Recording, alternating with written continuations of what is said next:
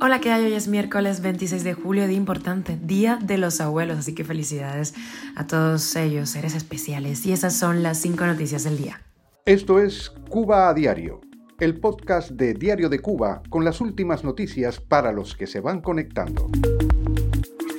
El rey de España recibe a diputados cubanos en la Asamblea de la Eurolat. Una piedra para López Calleja en el segundo frente oriental.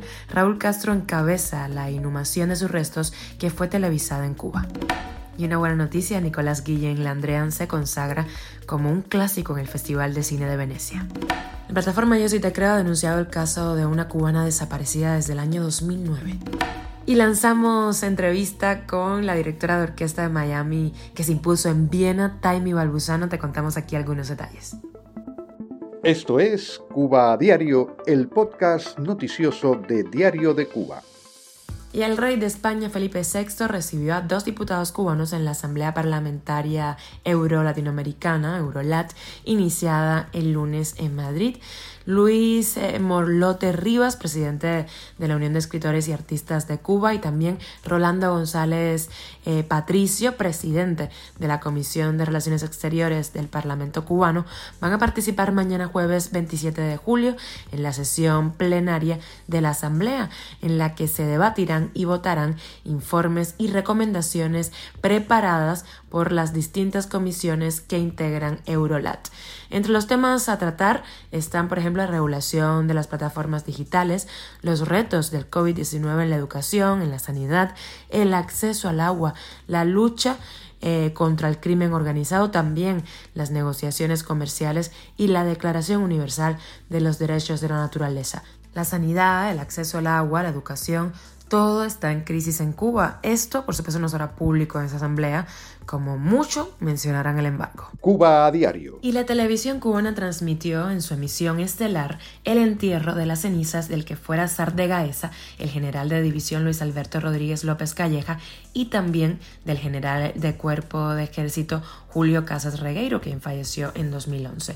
Hay, por supuesto, caras conocidas. Díaz Canel liderando, salió en todas las fotos, Raúl Castro y el resto de sus seguidores. Una piedra compartida en el mausoleo del segundo frente Oriental Fran País conserva ahora los restos de ambos generales, en donde también están enterrados el español Antonio Gades y la histórica del régimen Vilmespín, y en un futuro será enterrado ahí el propio Raúl Castro, según la voluntad expresada por el general. Luis Alberto Rodríguez López Calleja, jefe de Gaesa, murió en La Habana el 1 de julio de 2022 de un paro cardiorrespiratorio. Más de siete meses después de la muerte de Calleja, se conoció que Aina Guillermina Lastres, con grados de primer coronel y diputada de la Asamblea Nacional del Poder Popular, lo sustituyó al frente del holding empresarial militar que no rinde cuentas a la Asamblea Nacional del Poder Popular ni a la Contraloría General de la República y que dirige muchos de los negocios más lucrativos del país, principalmente el turismo y una de cine. El Festival Internacional de Venecia incluyó en su sección oficial Venecia Classici el largometraje documental eh, Landrian del cubano Ernesto Daranas, que repasa la obra y vida del realizador Nicolás Guillén Landrian, que falleció en 2013 en Miami.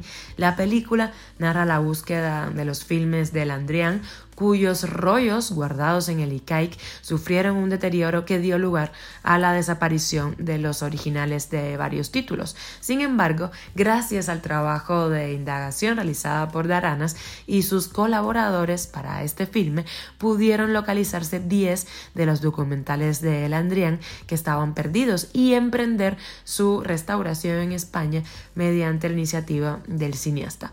Nicolás Guillén Landrian, quien era sobrino del poeta Nicolás Guillén, dirigió más de una docena de cortos documentales en el ICAIC, pero fue expulsado de esa institución. Su cine fue engavetado y él sufrió diversas formas de hostigamiento en Cuba debido a lo que el régimen consideró una conducta desviada.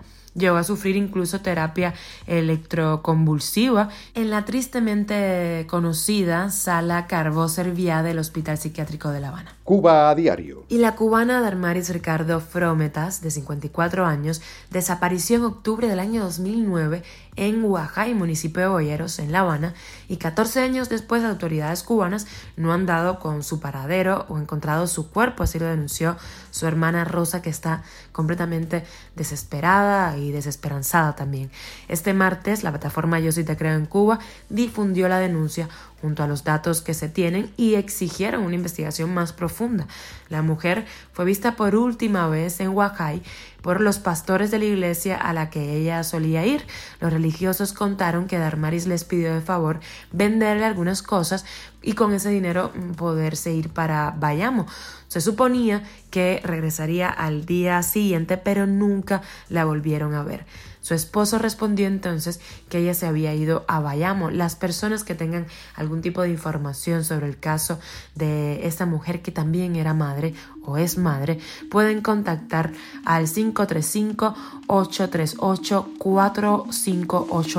838 4581. Y ayer en Diario de Cuba lanzamos entrevista con la directora de la Orquesta Juvenil de Miami, que ganó el primer premio del concurso internacional Summa Cum Laude del Festival Musical Juvenil de Viena, uno de los más importantes del mundo.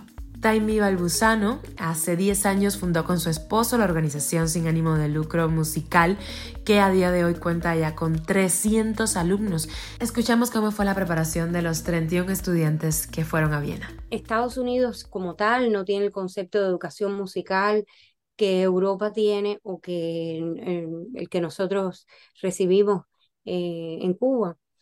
Eh, y, y entonces eh, es enseñar con esas demandas a niños que sí tienen entusiasmo, pero que están atados a un tiempo limitado eh, porque tienen deberes de la escuela, que, que tienen otras exigencias más importantes.